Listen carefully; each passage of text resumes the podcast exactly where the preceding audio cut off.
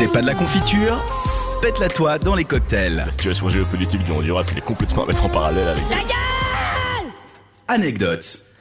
Et les anecdotes, c'est avec toi, Bastien Et oui, et aujourd'hui, les anecdotes de Nalbuck se faisant aussi rares qu'un nain qui boit de l'eau et mange des légumes, j'ai décidé de vous donner un petit cours de sound design qui permettra dans un premier temps de donner des conseils à ceux qui veulent créer du contenu, qu'il soit vidéo ou audio, et dans un deuxième temps de vous la péter grassement lors de vos prochaines bar mitzvahs. Alors commençons si vous le voulez bien par la base. Le sound design est un terme qui désigne l'ensemble du travail apporté au bruitage et à l'ambiance d'une œuvre afin d'illustrer plus efficacement une scène ou même d'y apporter une dimension différente.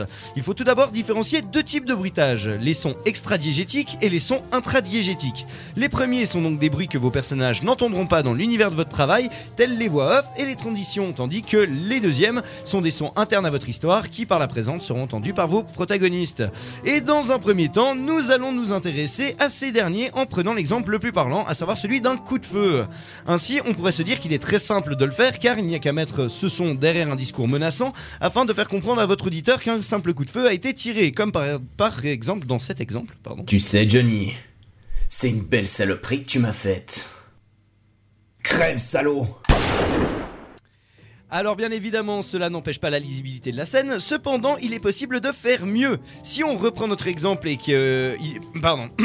si on reprend notre exemple, il faut faire attention à chaque petit détail. En l'occurrence, lorsqu'un coup de feu... euh, Lorsqu'il y a un coup de feu, en fait, il ne faut pas oublier qu'il y a dans un premier temps une détonation suivie d'un impact sur une surface, tandis qu'au même moment, une douille tombe sur le sol, ce qui donne alors ceci. Tu sais, Johnny, c'est une belle saloperie que tu m'as faite.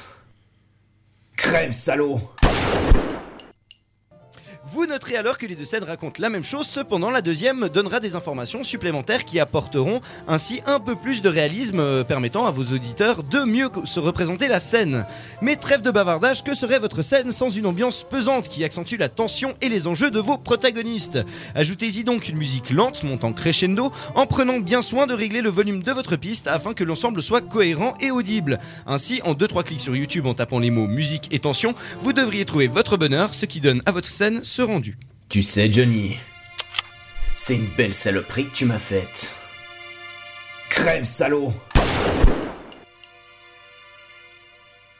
Le temps de vous rendre compte que votre scène tient plus d'un épisode d'Inspecteur d'Eric que du dernier Avenger, et vous voilà prêt à vous glisser, à glisser le légendaire concert du sound design, à savoir le cri de Willem.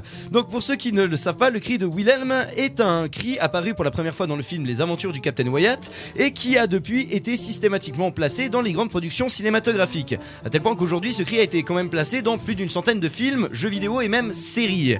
Euh, redondant vous dites? Ouais, carrément insupportable. C'est pour cela qu'on va que pour finir, voici notre scène adorée arborant sa petite cerise de merde sur un gâteau déjà pas très bon. Ladies and gentlemen, enjoy. Tu sais, Johnny, c'est une belle saloperie que tu m'as faite. Crève, salaud Il me fera toujours rire ce cri. Bref, euh, voilà, j'espère que ce petit cours de sound design vous aura plu. Si c'est le cas, n'hésitez pas à nous le faire savoir sur notre page Facebook avec le hashtag CPDLC. En attendant, je vous remercie et vous dis à tout de suite pour la conclusion de cette fabuleuse deuxième émission. C'était Bastien Astier pour vous servir. Merci beaucoup. Maintenant, toute euh, personne qui veut faire euh, du montage audio, vous savez comment vous y prendre grâce à Bastien. Ouais, faut mettre des cris de Willem partout, ça marche. Voilà. un mec qui tombe pas, vous mettez un cri de, un cri de Willem. Attends, quoi Un gosse qui tombe à vélo, cri de Un cri de Willem. Willem. Un, un mioche qui se brosse les dents, cri de Willem. Abusons du cri de Willem. Clairement. Le mec qui démarre sa bagnole, cri de Willem.